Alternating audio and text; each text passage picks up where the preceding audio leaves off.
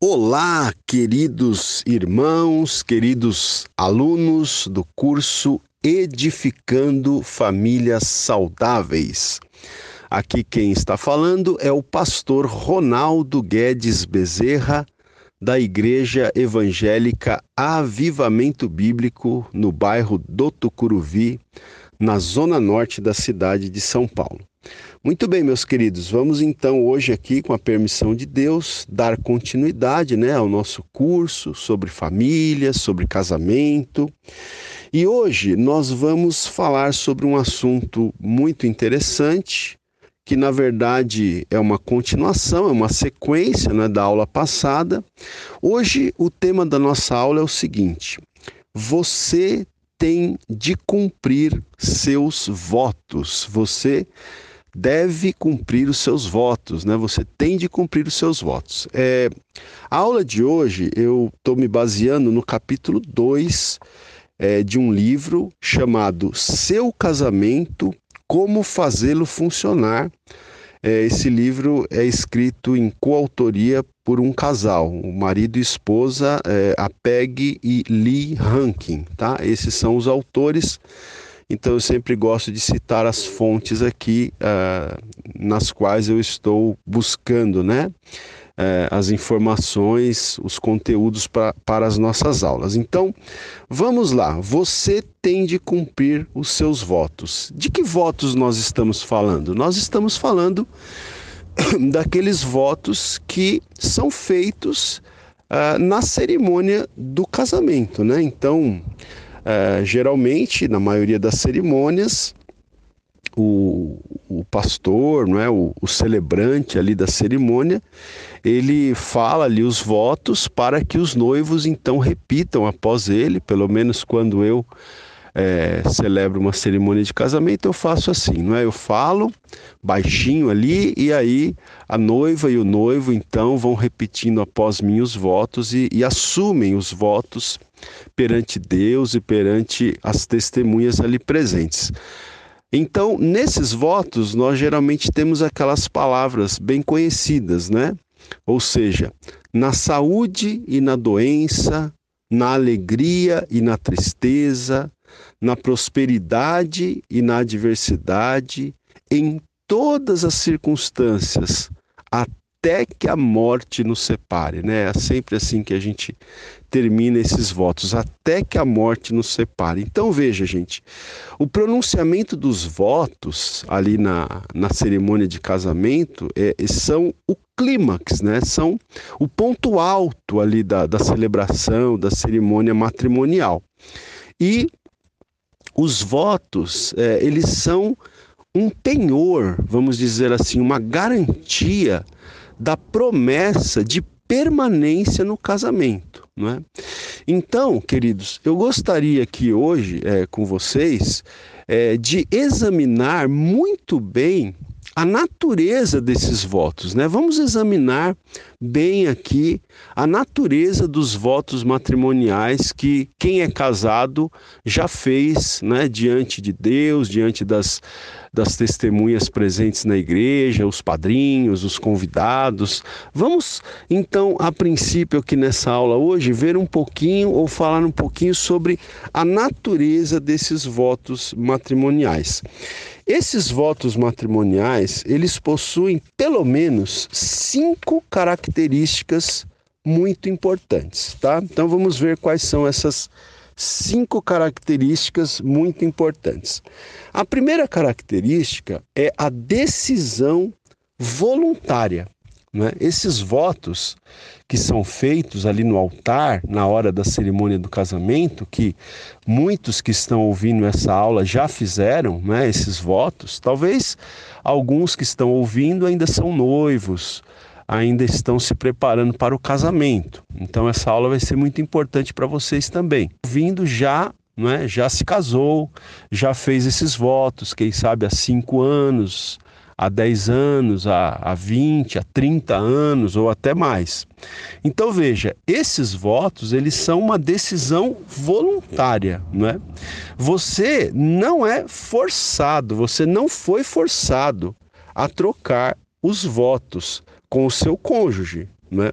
Você tem a opção, ou você teve a opção, de permanecer solteiro ou de permanecer solteira. Né?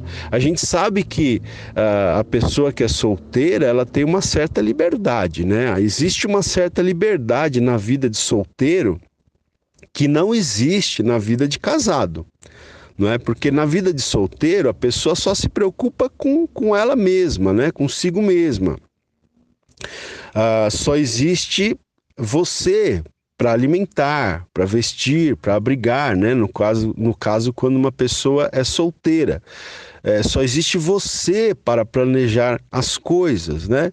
Então, assim, de fato, em alguns aspectos, a vida pode ser bem mais simples para a pessoa que decide permanecer solteira, não é? Agora, se você assumir votos, você que está noivo, ou você que já assumiu votos, então é, é importante que a gente deixe bem claro que isso foi uma decisão voluntária. Ninguém arrastou você para dentro da igreja, ninguém forçou você a dizer algo que você não pretendia dizer. Não é? Então, ah, nós somos livres para se casar ou para não se casar. Né? Aquele que está solteiro, que está noivo, ainda está livre para fazer essa decisão de se casar ou não. Agora, é, uma vez que esses votos são feitos, uma vez que eles foram feitos, eles devem ser honrados, né? Então veja, se nós decidimos nos casar, nós temos que nos lembrar que nós é, empenhamos a nossa palavra, né, no sentido é, de viver de acordo com aqueles votos, de viver de acordo com aquele contrato matrimonial que foi feito ali e nos termos que aqueles votos foram então pronunciados, tá? Então, a primeira questão em relação aos votos que a gente tem que entender é essa, que foi uma decisão voluntária, ninguém nos obrigou a fazer tais votos, não é? Uma vez que foram feitos, eles devem ser honrados, não é? Uma segunda questão é, sobre a natureza dos votos matrimoniais é que, além de ser uma decisão voluntária, também é uma proclamação pública, não é? É uma proclamação pública, ou seja, diante de testemunhas, né, você então se voltou ali para o seu cônjuge no dia da cerimônia do seu casamento e você disse o quê? Ali diante de testemunhas, diante de Deus, diante dos padrinhos, das madrinhas, diante dos parentes, dos familiares, dos amigos, você se virou para o seu cônjuge e você disse: Prometo amar-te, prometo honrar-te, Prometo ser-lhe fiel, não é? Ser-lhe fiel em quaisquer circunstâncias, resguardando-me só para você enquanto vivermos. Esses foram, esses foram seus votos ali no altar, não é? é? Talvez você não tenha falado exatamente essas palavras que eu acabei de citar aqui, não é? Mas é, em geral os compromissos, os votos assumidos ali no altar, não é, os votos assumidos no dia da cerimônia do casamento é, representam e, e, e tem essas questões, esses valores aqui, esses compromissos implícitos, né? Então veja, ao proclamar publicamente é, esses votos, uh, você está dizendo, né, na verdade, que esse compromisso que você está assumindo é um compromisso público. Você está falando isso diante do mundo, vamos dizer assim, diante das pessoas, diante do, das testemunhas. É um compromisso público. É um compromisso sem retrocesso, é um compromisso sem volta. Não é? O pronunciamento desses votos em público, meus queridos, é, torna esses votos muito especiais. Não é? Então, veja bem, quando você convida os seus parentes ali para assistirem à cerimônia do seu casamento, no caso, quando você se casou, o que, que você está afirmando? Você está dizendo o seguinte: olha, esse dia é um dia especial para mim. Então, por favor, venham compartilhá-lo comigo. É isso que você fez. Você convidou os seus, os seus familiares, os seus amigos, e eles foram. Então, você tornou aqueles votos, você tornou aquele ato um ato público, né? Então, a natureza pública desse, desse evento é, o distingue como um acontecimento muito importante. Então, os votos que você assumiu, você esposa, você marido, os votos que você assumiu ali é, na cerimônia do seu casamento, diante daquelas testemunhas, é, foi uma proclamação pública, tá? Não foi uma coisa privada, particular, foi público. Você estava dizendo para todo mundo que quisesse ouvir e ver que você estava assumindo um compromisso com o seu cônjuge, não é? Com a sua esposa, com o seu marido. Outra questão é, que a gente deve é, enfatizar em relação à natureza dos votos que nós assumimos no dia do nosso casamento é que os votos eles são uma promessa incondicional, não é? São uma promessa incondicional, não uma promessa condicional, dependente de determinadas condições, mas uma promessa incondicional. Ou seja, os votos matrimoniais eles têm uma natureza incondicional. Né? O que você é, está prometendo, ou o que você prometeu realmente, é que absolutamente nada, senão unicamente a morte, separará você, né, ou separaria você do seu cônjuge, não é? Veja, você quando você assumiu os votos ali perante o seu cônjuge, é, provavelmente na igreja ali diante das testemunhas, você não estava dizendo para o seu cônjuge o seguinte: olha, eu vou ficar com você até o momento que as coisas engrossarem, né? Porque quando as coisas engrossarem, eu vou pular fora. Você não estava dizendo isso, nem você estava dizendo o seguinte: serei seu companheiro até eu me aborrecer com o nosso relacionamento. Não, não foi isso que você disse. Nem também disse: tomarei conta de você enquanto você não for um fardo, né? Quando você se tornar um fardo, aí eu já não cuido mais de você. Também não foi isso que você disse, não foi isso que você assumiu. E também nem disse: olha, eu vou ser fiel a você enquanto você satisfizer as minhas necessidades. Se você deixar de satisfazê-las, então eu caio fora. Não foi isso. Né? A gente deve se lembrar que os nossos votos foram feitos na presença de Deus e diante de várias testemunhas. Então nós temos que honrar, né, os nossos votos, as nossas palavras. Você não disse para o seu cônjuge que você ia ficar com ele até que aparecesse alguém melhor. Olha, eu fico com você até que apareça uma outra pessoa melhor, não é? Ou então eu prometo deixar todas as outras pessoas e preservar-me só para você enquanto nosso amor durar. Não foi isso que você disse, né? Não foram esses os votos que você assumiu, mas os votos que nós assumimos foram de sermos fiéis um ao outro em qualquer circunstância, até que a morte nos separe, né? Não até que os problemas, né? Como a gente falou na aula passada, não, não até que as dívidas, não até que a sogra, não até que a amante, o amante nos separem, né? Então veja, é, nos votos tradicionais que nós assumimos ali no nosso, no nosso casamento, o que, que você é, esteve afirmando naqueles momentos ali? Em essência, você estava dizendo para o seu cônjuge o seguinte: olha, eu aceito você para ser o meu amado, para ser a minha amada, né?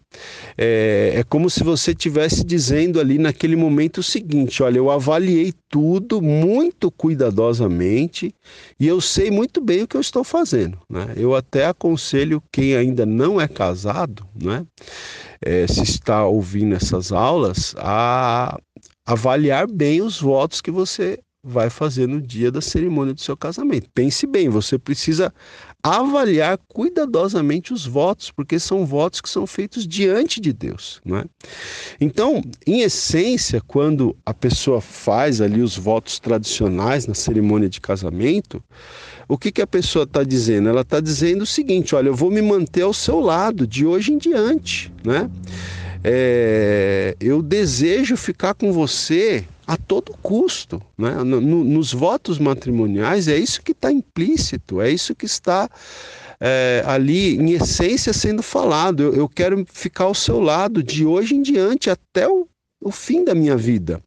Eu, eu quero ficar com você a todo custo, na prosperidade ou na adversidade. Ou seja, é, quer você seja promovido no serviço ou quer você seja rebaixado, não é? Quer você seja, é, quer você tenha muito êxito no, na sua vida profissional, ou quer você seja despedido do seu trabalho, quer você tenha sucesso ou quer você perca tudo quanto temos, nós estamos juntos em tudo, compartilhando as nossas vidas. É isso que está sendo falado ali nos votos matrimoniais, quando a pessoa diz que vai ficar junto com o seu cônjuge na prosperidade ou na adversidade. Né? Também se diz na saúde ou na doença. Ou seja, em essência, é como se você estivesse dizendo o seguinte: olha, eu não sei o que o futuro nos reserva, eu não sei o que o futuro nos trará. Né? Mas se nós tivermos de enfrentar, por exemplo, uma quimioterapia, um de nós dois tivermos de enfrentar uma quimioterapia, ou se nós tivermos né, de enfrentar, o marido no caso, é, ter que fazer, tiver que fazer uma cirurgia da próstata, ou se um de nós dois tivermos que enfrentar uma doença de Alzheimer ou Parkinson, olha, é, seja o que for, aconteça o que acontecer, você pode contar comigo. Nós vamos passar por isso juntos. É isso que está é, implícito nos votos matrimoniais, né? É isso que está na essência dos votos matrimoniais, né? É, eu prometo amá-lo e honrá-lo, né? Amá-la e honrá-la, ou seja, é como se o cônjuge estivesse dizendo o seguinte: eu farei um esforço especial para enriquecer a sua vida com o calor das minhas palavras e das minhas ações, né? No que depender de mim, eu vou me esforçar para que as nossas vidas sejam enriquecidas, né, pelas nossas palavras, pelas nossas atitudes. Isso tudo até que a morte nos separe. Então, isso, meus queridos, é o que significa um compromisso incondicional. Né? Os votos matrimoniais, eles são um compromisso incondicional, tá certo? E é, essa aula de hoje, então, a gente enfatiza essa questão, né? você tem de cumprir os seus votos, né? Nós, nós devemos cumprir os nossos votos matrimoniais. Um, uma outra questão, uma quarta questão, né? Eu estou falando de cinco questões aqui que envolvem a natureza é, dos votos matrimoniais que nós fazemos, então, é, quando nos casamos. É, uma, uma quarta questão, um quarto ponto aqui a ser destacado é que os votos matrimoniais eles são um propósito sério. Né? A gente faz aquilo com seriedade, ninguém está brincando, né? Por isso que alguém já disse que casamento não é para criança, né? Casamento é para pessoas adultas. Então, é... quem está aí se preparando para se casar, observe bem se o seu se o seu noivo é um adulto ou é uma criança em, em, pele de, de adulto, né? Às vezes a pessoa tem é, tem o, o físico de uma pessoa adulta, mas não tem maturidade. Na verdade, é uma criança. Então, a gente tem que entender que os votos matrimoniais eles são um propósito sério. Ninguém está brincando ali. Veja, é, a palavra de Deus em Eclesiastes capítulo 5, versículo 5, diz assim: Melhor é que não votes do que votes e não cumpras. Né? Então é melhor a pessoa não votar do que votar e não cumprir. É melhor não se casar do que se casar, se comprometer, fazer os votos matrimoniais e não cumprir esses votos. Outra, outro texto bíblico também muito importante, muito contundente, está lá em Mateus capítulo 19, versículo 6, é, que são palavras do próprio Senhor Jesus, onde ele disse lá o seguinte: o que Deus ajuntou, não o separe o homem. Né? O que Deus ajuntou, não o separe o homem.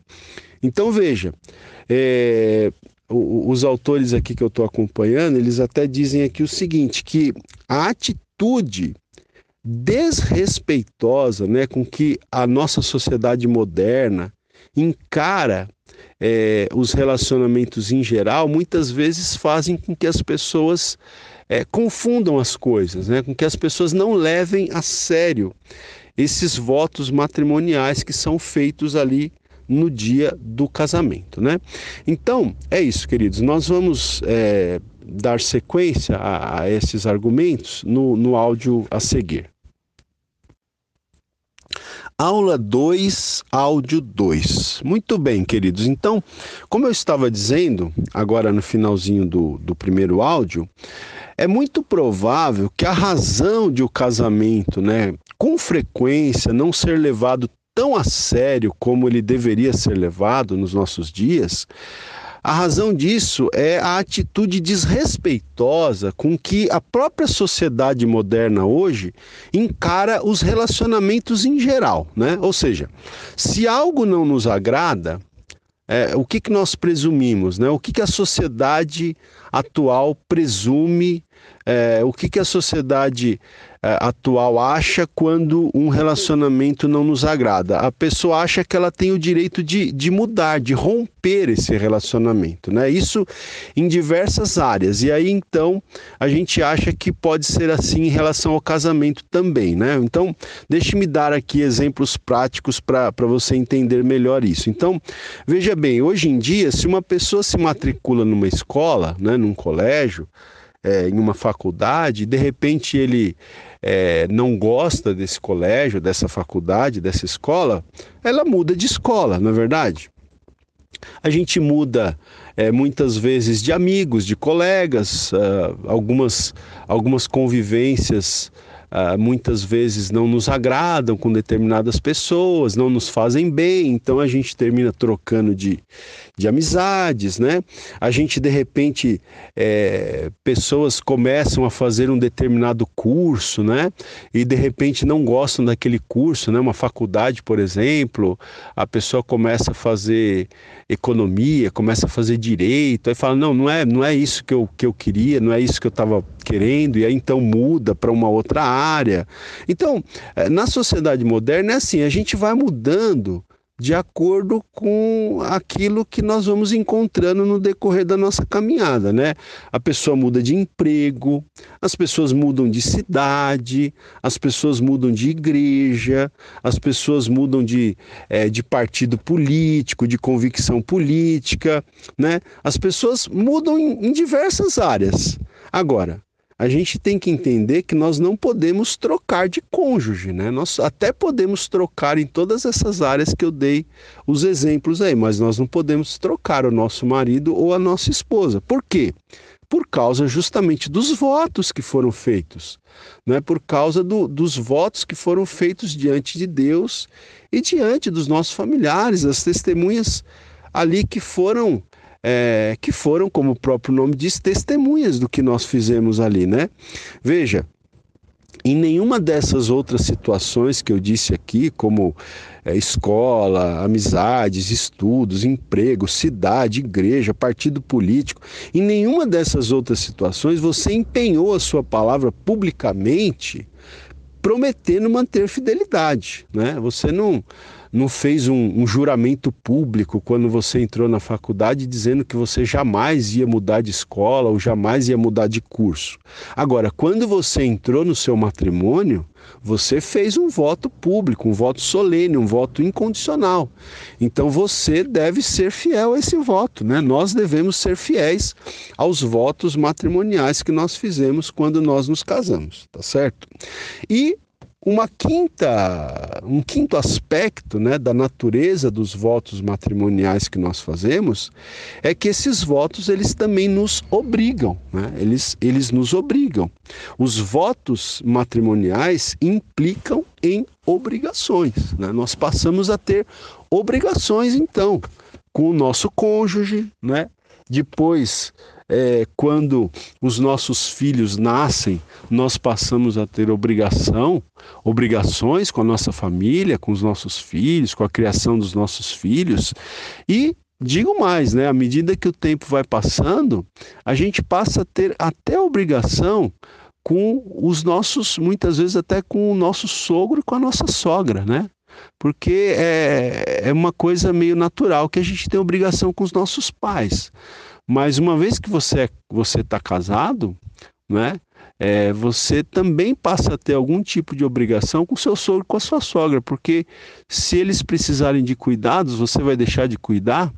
Não são os pais do seu cônjuge e você vai deixar de cuidar dessas pessoas, você vai deixar de dar atenção. Então veja que casamento, meus queridos, é, implica em obrigação, né? Os votos que nós assumimos, eles, aplicam, eles implicam, melhor dizendo, em obrigações. Então, é isso, né? Ah, inicialmente aqui, nesse capítulo, é, eu gostaria de falar, como falamos, dessas cinco características importantes dos votos, ou seja, eles são uma decisão voluntária, em primeiro lugar, são uma proclamação pública, em segundo lugar, são uma promessa incondicional, em terceiro lugar, em quarto lugar, são um propósito sério, não é uma brincadeira, não é? E em quinto lugar, eles é, implicam em obrigações que nós assumimos, não é? Então, diante do nosso cônjuge, dos nossos filhos que virão e até da nossa família um pouco mais expandida aí. Agora, gente, uma outra coisa que a gente tem que levar em consideração, então, agora a partir, né, é, de termos percebido a natureza sagrada, vamos dizer assim, dos votos que nós assumimos ali na, no dia da cerimônia do nosso casamento, então nós temos que levar em consideração, diante disso, que o divórcio não é uma opção, gente. Esse ponto aqui que eu vou falar agora é importantíssimo. O divórcio não é uma opção. Né? Se você fizer do divórcio uma opção, ele de fato será uma opção. Né? Nós não podemos é, fazer do divórcio uma opção para o nosso casamento. Nós não podemos nos casar pensando, ah, se não der certo, eu me separo, eu me divorcio, né? Nós nem podemos, veja, o, divórcio não é uma opção no sentido de que quando surgirem as crises no relacionamento, não é? Quando surgir lá uma discussão, quando surgir um impasse, quando surgir uma crise, você, não é, nem deve ventilar a hipótese do divórcio ali naquela conversa. Muitos casais já começam errado, porque quando começam a surgir as primeiras crises, é, eles já começam a, a, ventilar essa hipótese, inclusive às vezes até, né, assim, é, a título de desabafar ali na discussão, o, o, sangue quente, né, ali naquele calor, termina falando: "Ah, então acho que o melhor é a gente se separar, o melhor é a gente se divorciar". Veja, esse tipo de palavra não deve jamais ser falada no casamento. Se você quer que o seu casamento seja duradouro, seja permanente, jamais, mesmo que você esteja passando um momento de crise, mesmo que a chapa esteja quente, o sangue esteja quente, jamais ventile a hipótese de divórcio, né? jamais é, é, ventile a hipótese de uma separação. Se você fizer do divórcio uma opção, ele de fato termina se tornando uma, uma opção. Né? É, essa opção do divórcio vai terminar se ocultando no seu subconsciente e vai ficar acenando ali para você. Né? Se você fizer do divórcio uma opção, seja na sua mente, seja na, nas suas palavras, na, na sua ali na, na, sua discussão, no momento de crise, se você fizer do divórcio uma, uma opção, ele vai ficar escondidinho lá no seu subconsciente e toda vez que surgir uma discussão, toda vez que surgir uma crise, essa opção vai ficar acenando para você, né? Ou seja, em cada discussão, em cada crise, né? É, lá vem o divórcio oferecendo uma alternativa para as frustrações que o perturbam, né? Então, em cada problema Lá vem o divórcio, o divórcio aparece na sua mente, né, trazendo ali então uma alternativa para a frustração que está te perturbando naquele momento. Né? E às vezes é como se o divórcio até prometesse para a gente: olha, você precisa de uma nova aventura, você precisa de um novo começo. Né? Então, o divórcio promete a aventura de novos começos para nós. Mas veja, preste atenção no que eu vou lhe dizer agora. Você não deve dar atenção a essas mentiras, né? Porque quando o divórcio, por assim dizer, como um pensamento que surge lá na sua mente, começa a te prometer a aventura de novos começos, você não deve prestar atenção a tais mentiras. Né? É, é certo que pode haver uma fachada né, ali de aventura disfarçando o divórcio. Né? Pode haver ali uma, uma, uma aparência né, de aventura disfarçando ali o divórcio, mas não existe o tipo de aventura que você pode estar imaginando, né, quando você pensa, quando passa pela sua cabeça a opção do divórcio. Não existe esse tipo de aventura, gente. É, veja só se o que eu vou dizer agora para vocês é, pode ser encarado como aventura. Você comparecendo ali diante de, de, de um juiz, né, comparecendo é, diante de um juiz para confrontar em juízo, diante de testemunhas, a pessoa que compartilhou a porção mais íntima de sua vida. Isso é uma aventura para você? Não é você estar diante de, de um processo legal, é, diante de um juiz, por exemplo, para definir um divórcio, né? é, para definir um divórcio, confrontando ali a pessoa que compartilhou a porção mais íntima da vida dela com você, isso seria uma aventura?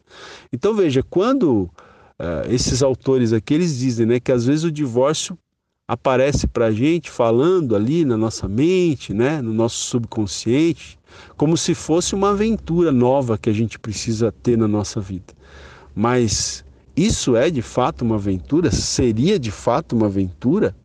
não é? Você é, chegar a essa questão, muitas vezes a coisa acaba, acaba em litígio, né? É uma separação, um divórcio litigioso, não é verdade? Uh, outra coisa, você passa então a estar sozinho, né? Sem ter alguém com quem partilhar os seus problemas. Isso é, parece uma aventura para você, não é? Outra coisa, é, os seus filhos vão ficar sofrendo porque quando acontece o processo do divórcio, né, talvez quem mais sofra são os filhos, né, os filhos que não têm nada a ver com aquela situação, é, sofrem demais. E se você é um pai né, ou uma mãe consciente, você vai sofrer ao ver os seus filhos sofrendo. Né? Então, isso te parece uma aventura? Né? É, você vê os seus filhos sofrendo é, por causa de uma separação, por causa de um divórcio, você ficar sofrendo com complexos de culpa, né? Então até o, os autores aqui desse, desse livro que eu estou usando, que eu estou me baseando hoje aqui, eles dizem aqui, ironicamente, é, que aventuras, hein? Você chama isso de aventuras? Então veja, às vezes o divórcio pode ficar acenando, né? É, para nós ali, dizendo que a gente precisa de novas aventuras, mas Será que esses resultados aqui podem ser encarados como novas aventuras, né? Então, é, veja, até aqui eles continuam dizendo o seguinte: os autores aqui que eu estou seguindo, eles continuam dizendo o seguinte: olha, se você quer aventura de verdade, fique ao lado do seu companheiro, da sua companheira, né? Você quer aventura de verdade? Fique ao lado do seu cônjuge.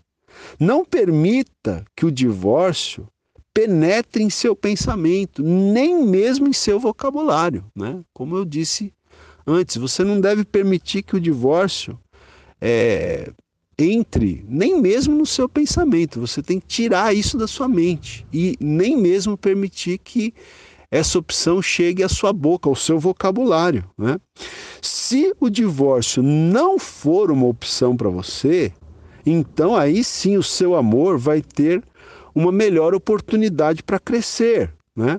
Aí sim, quando as crises chegarem, e certamente as crises no casamento elas chegam, elas vêm, então as únicas alternativas a serem consideradas serão aquelas que promovem a unidade, que promovem a perseverança e que promovem o sucesso. Né? Se você tirar da sua mente a hipótese do divórcio, então quando as crises virem, gente, infelizmente, como eu disse há pouco, elas vêm, né? É inevitável que as crises venham no casamento.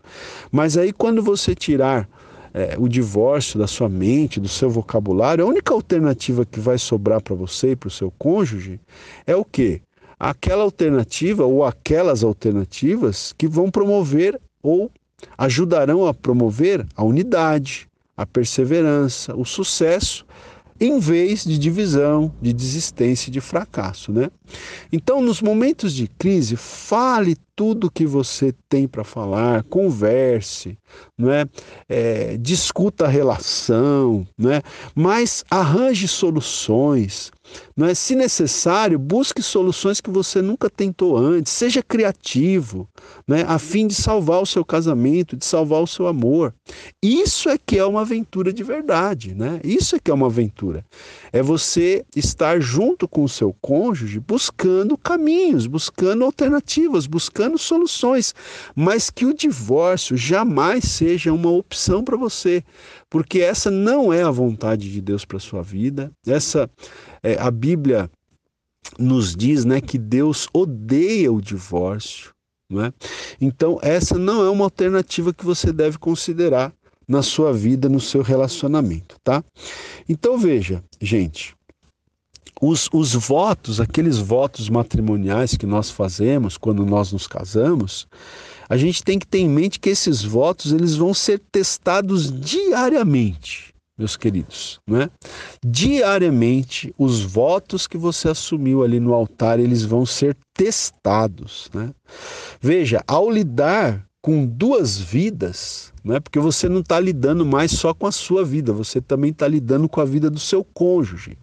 Então, ao lidar com duas vidas, você encara os problemas de duas perspectivas diferentes. Você passa a encarar os problemas de duas perspectivas diferentes. E o elemento excitante num casamento é justamente o esforço na busca de soluções. Meus queridos, é, a vida, muitas vezes eu, eu tenho pensado isso, né? Que a vida é uma busca constante de soluções. Né? Nós todos os dias encaramos problemas. Nós encaramos problemas, inclusive no nosso trabalho. Né? Você pode ver que se você puder definir o seu trabalho, vai ser o quê? Vai ser a busca de soluções para os problemas, para os desafios que surgem ali no seu trabalho. Né? Você precisa superar aqueles desafios, aqueles problemas, aquelas situações que precisam ser resolvidas, você precisa superar aquilo. Né? Em, em, tudo na nossa vida, nós sempre estamos tendo novos problemas, novos desafios a serem solucionados. E no casamento não é diferente. Né? É, se existe um, um, elemento excitante no casamento, vamos dizer assim, segundo esses autores aqui, é justamente esse esforço na busca de soluções. Né? Então veja, é, algumas su sugestões aqui sobre como resolver adequadamente os seus problemas é, na esfera do casamento. Né? Então veja, uma coisa que a gente tem que ter em mente, gente, é que nós temos que considerar os nossos problemas, inclusive os problemas conjugais, como uma oportunidade. Né? Na verdade, todos os problemas, quaisquer problemas que nós tenhamos, seja no nosso trabalho, seja não é, em qualquer outra área da nossa vida, inclusive no casamento, a gente sempre deve encarar esses problemas como oportunidades. Né? Então, veja, é, quando você e o seu cônjuge, quando vocês chegarem a um impasse, não desistam, né? Procurem um caminho, procurem outro caminho, mas precisa ser os dois juntos, se lembrando dos votos que foram feitos, os dois juntos, né? Quando vocês enfrentarem uma montanha de problemas, não se deitem, né, desanimados, mas escalem essa montanha lado a lado, de mãos dadas, juntos, né? Se a incerteza ameaçar não é, vocês, se algum tipo de incerteza ameaçar, vocês precisam avançar juntos contra essas incertezas. Ou seja, aconteça o que acontecer, determinem que vocês irão enfrentar os problemas e resolvê-los juntos, né? É juntos. Né? O, o, casal precisa ter essa determinação. Realmente, é, desde o início do casamento, precisa haver essa determinação de que aconteça o que acontecer, Né? Nós vamos ter a determinação de que nós vamos enfrentar os problemas, nós vamos buscar soluções e resolver esses problemas juntos com a graça de Deus. Essa é a determinação que o casal deve ter desde o início do casamento. Né? E se não existe essa determinação desde o início, que ela passe a existir neste momento que você está vivendo com o seu cônjuge. Aula 2, áudio 3. Muito bem. Então, nós estávamos dizendo que os problemas é, que são enfrentados pelos casais, na verdade, são oportunidades para o crescimento, tanto pessoal como para o crescimento conjugal, não é, gente? Então, é, tudo depende da maneira como nós reagimos aos problemas, né? Isso em todas as áreas da vida, não só no casamento. Não é? Há pessoas que reagem é, desanimando, há pessoas que reagem é, jogando a toalha, há pessoas que reagem murmurando, reclamando, e há pessoas que veem nos problemas uma oportunidade de crescimento. E o casamento não é diferente. Os problemas que são enfrentados pelos casais, eles precisam ser encarados como oportunidades para o crescimento, tanto pessoal como para o crescimento conjugal, não é? Porque é, quando você enfrenta frustrações no, no, seu casamento, ou mesmo em uma outra área da, da nossa vida, você acaba aprendendo o valor da paciência. Não é? Então, você pode crescer em paciência. É? Quando você passa por experiências dolorosas, você é, pode observar o crescimento da sua perseverança. Né? Então veja, a, as crises, os problemas são oportunidades para a gente crescer em paciência, em perseverança. Né? Aliás, as, as grandes virtudes elas só podem ser desenvolvidas nos momentos de crise. Né? Ninguém vai aprender a desenvolver paciência quando está tudo bem. Está tudo correndo bem, otimamente bem, uma maravilha. Então é fácil ter paciência. Quando é que você vai desenvolver a virtude da paciência, da perseverança? É quando as crises vêm, é quando os, pro, os problemas surgem, não é?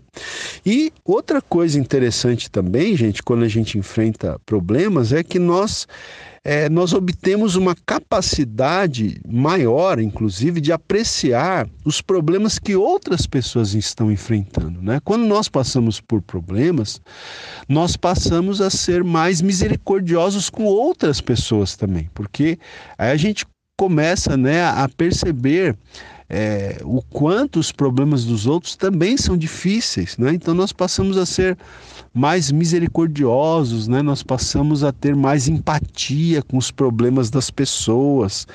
Então, gente, é isso, né? É, se nós encararmos os problemas, as crises, os desafios no casamento como oportunidade para o crescimento, tanto pessoal como matrimonial, então nós vamos crescer. Caso contrário, né, nós vamos infelizmente é, fracassar, tá certo?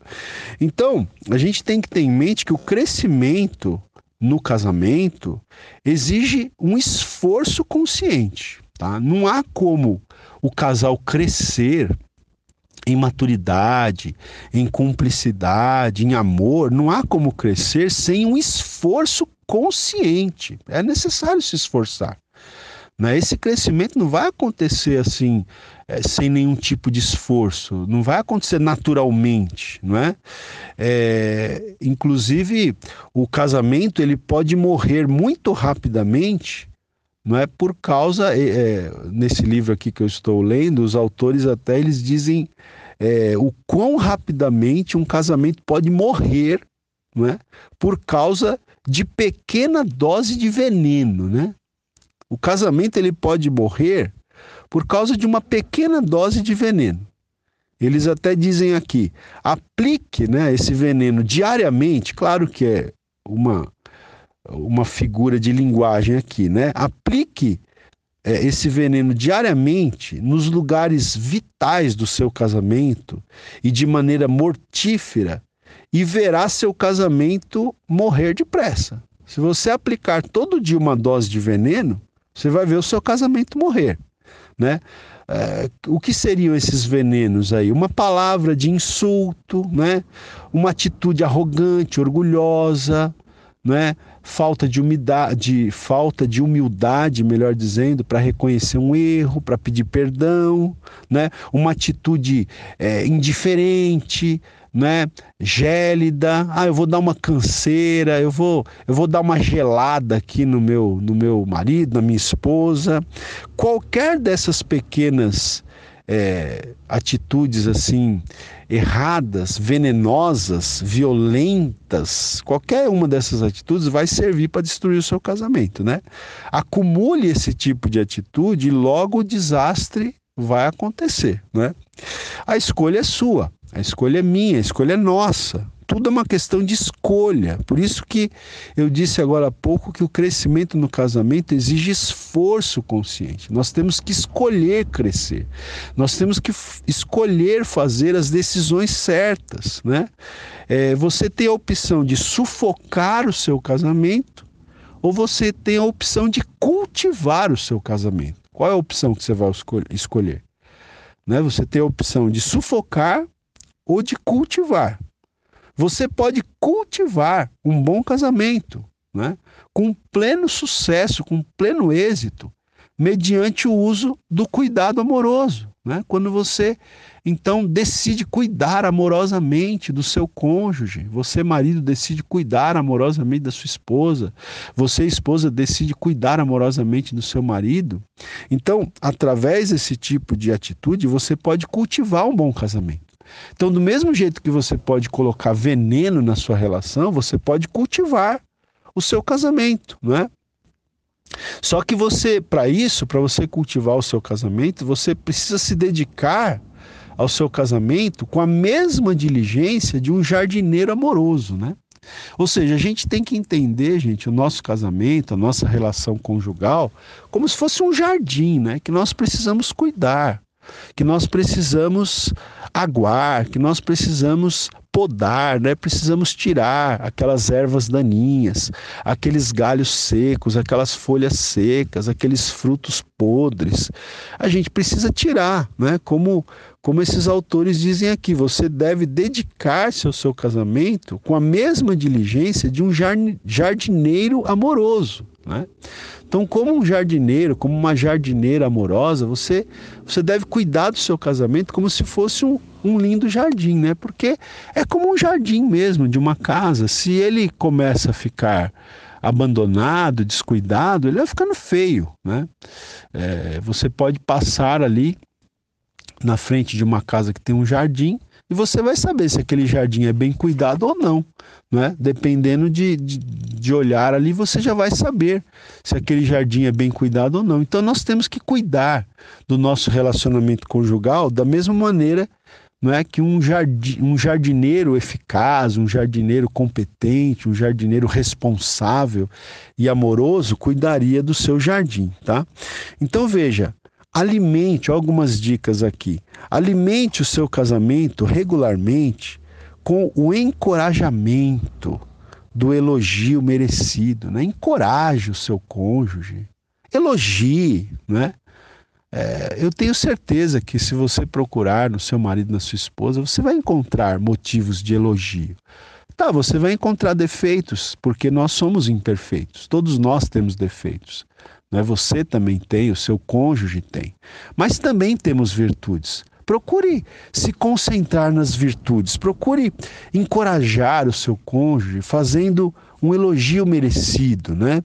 É, procure regar o seu cônjuge todos os dias com ações inesperadas e refrescantes de bondade, né? Tenta surpreender o seu cônjuge, tenta surpreender a sua esposa, o seu marido, né? Com uma ação inesperada, algo que é, o seu cônjuge não está esperando e você faz tão somente para agradá-lo, tão somente né, ali para surpreendê-lo, vamos dizer assim, não é?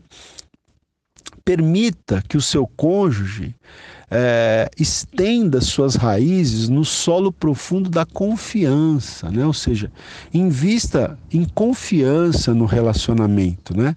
Aqueça o seu relacionamento aos raios solares de um toque amoroso ou de um abraço. Gente, isso é tão importante, não é?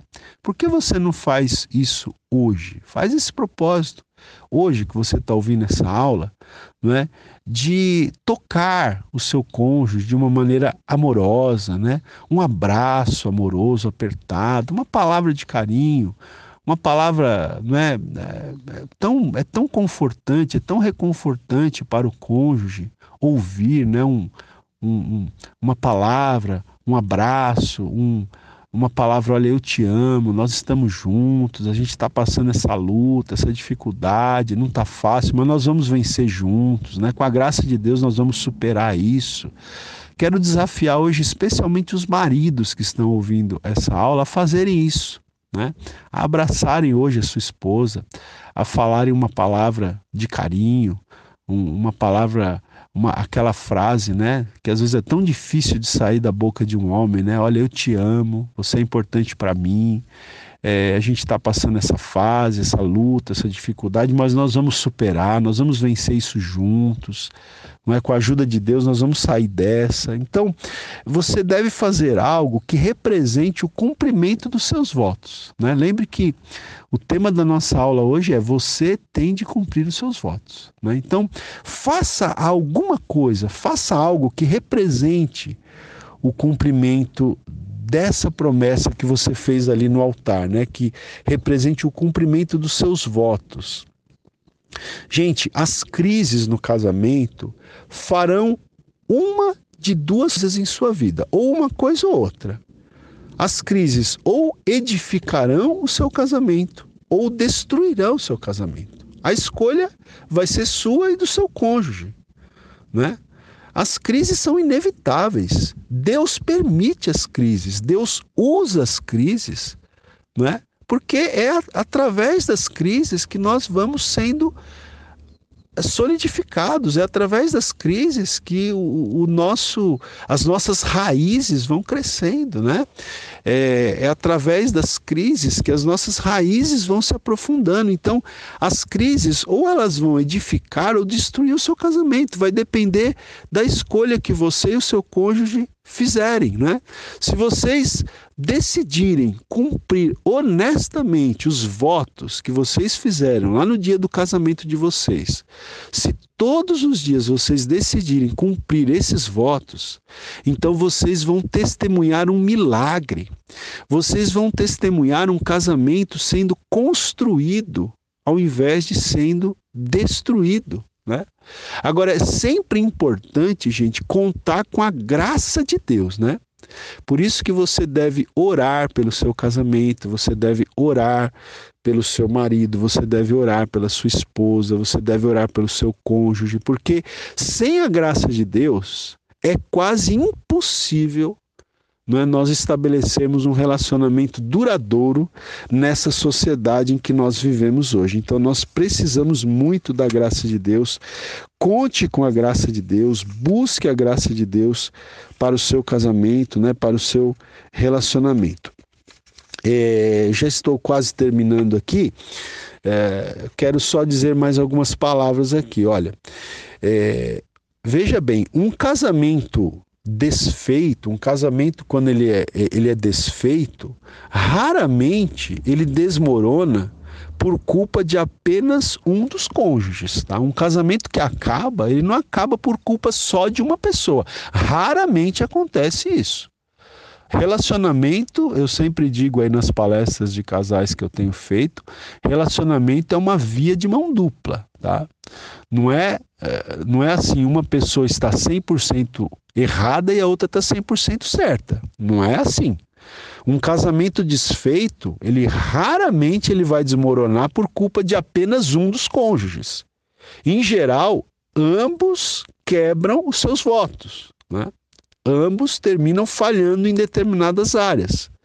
E quando um dos cônjuges, né, marido ou esposa, rompe um voto específico, o outro é como que, por assim dizer, apunhalado, né? Por isso que você deve cumprir os seus votos, você jamais deve desonrar o seu cônjuge, porque quando um dos dois rompe um voto específico, é como se o outro tivesse sido apunhalado, a confiança fica, é, fica frágil, é como se a confiança tivesse sido violentada, não é? é diz aqui o, o autor, profanou-se a própria santidade da cerimônia matrimonial, porque Uh, o enlace matrimonial é algo sagrado, é algo santo. A sociedade moderna hoje não tem entendido que o casamento é uma coisa sagrada. Então hoje a gente tem pessoas casando, separando, casando com outro, aí separa, casa com outro, né? Como, vivem tendo vidas íntimas, até mesmo sexualmente falando é, porque a gente sabe que a unidade é, sexual ali, o, o, momento do, é, da, da, da, intimidade sexual é o ponto culminante ali do, da intimidade de um casal, e tem pessoas que ficam trocando de parceiro o tempo inteiro, não, é, não entendendo que casamento é uma coisa sagrada. Né? Existe um, um aspecto sagrado no matrimônio. Né? Então, veja, quando um dos cônjuges é, rompe um voto específico, é, o delicado fio de confiança, de esperança, de certeza, termina ficando rompido por causa do egoísmo de um parceiro. Né? Então, cumpra os seus votos. Né? O tema da nossa aula, você tem de cumprir os seus votos. Talvez você esteja ouvindo essa aula e e pensando no seu casamento, na sua vida conjugal, né? Você pode estar pensando, poxa, o meu casamento, o meu matrimônio precisa de uma restauração. Olha, gente, o processo de restauração, ele pode se iniciar, não é, de uma forma saudável, não é? Isso se nós fizermos o quê? Se nós nos voltarmos para o conceito de casamento como uma instituição de Deus, como algo que Deus criou. Né? E tendo como padrão o tipo de amor que o próprio Deus tem por nós. Né? Veja, o que vai salvar o seu casamento é o amor, o seu amor pelo seu cônjuge. Né? É, veja, esse é o padrão que nós somos desafiados a ter em nosso casamento, ou seja, nós precisamos ser tão fiéis aos nossos votos como Deus é fiel as alianças que ele mesmo fez conosco, né? Então nós sabemos que as alianças que Deus fez com o seu povo na, na Bíblia, elas são inquebráveis, né? Deus é fiel às suas alianças. Infelizmente o povo de Deus é que não é fiel às alianças que, que fazem com Deus, mas Deus sempre foi e sempre é fiel às suas alianças. E esse é o padrão que nós somos desafiados a ter em nosso casamento né? Nós sermos tão fiéis aos votos que nós fizemos no dia lá do nosso casamento, quanto Deus é fiel às alianças que ele faz conosco na sua palavra, né? E aí então nós temos que nos esforçar para amar o nosso cônjuge como Deus nos ama. Porque é necessário se esforçar para amar. Amar não é apenas um sentimento, amar é uma decisão. Né? A gente tem que entender que se você encarar o amor apenas como um sentimento, então você vai ter muitos problemas, porque amor não é apenas sentimento, amor é uma decisão. Você deve decidir amar o seu cônjuge, fazer aquilo pelo seu cônjuge que demonstre o seu amor na prática. Tá certo? Então, para que o seu casamento seja restaurado, né, busque a Deus, né, busque o padrão de Deus, busque ser fiel aos seus votos, assim como Deus é fiel às suas alianças para conosco. Busque se esforçar para amar o seu cônjuge como Deus nos ama, né? Esta é uma resolução nobre, sem dúvida. Mas a gente tem que entender que as resoluções são apenas o começo, né? Você tem que tomar essa decisão, mas entender que a decisão é apenas o começo do caminho. Essas decisões, elas precisam ser cumpridas na rotina diária da vida.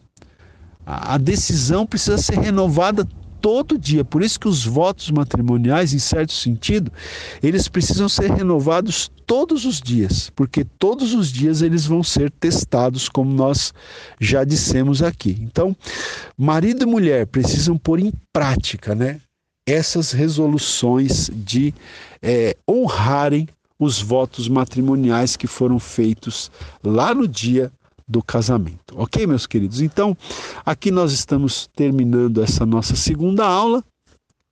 Eu quero deixar mais uma vez o meu contato, é, o meu celular, o meu número de WhatsApp. Talvez alguém esteja ouvindo essa aula. É, tendo recebido de outra pessoa ou está ouvindo no YouTube, porque estas aulas também estão sendo postadas no nosso canal ali no YouTube, e você talvez queira entrar em contato conosco, então o meu celular é o 11, né, DDD de São Paulo, 96308 9988. Vou repetir. DDD 11 número 963089988. Entre em contato conosco para saber mais aí não é do, do ministério que Deus tem nos dado. Como eu disse para vocês, o Senhor tem nos permitido escrever três livros. Entre em contato conosco para saber desses livros, para saber né, de outros estudos, outras pregações. Nós temos um blog aí na internet, o blog do pastor Ronaldo Guedes Bezerra, onde você pode encontrar vários esboços de pregações, de mensagens, inclusive sobre família, sobre casamento, mas sobre vários outros temas também, não é? E então, se você puder, entre em contato conosco. Quem sabe você quer levar né, para sua igreja uma palestra para casais, para, para a família. Entre em contato conosco e aí dentro aqui da nossa agenda, a gente procura é, agendar uma data para estar com você na sua igreja, para nós então levarmos aí uma palestra para os casais, ok?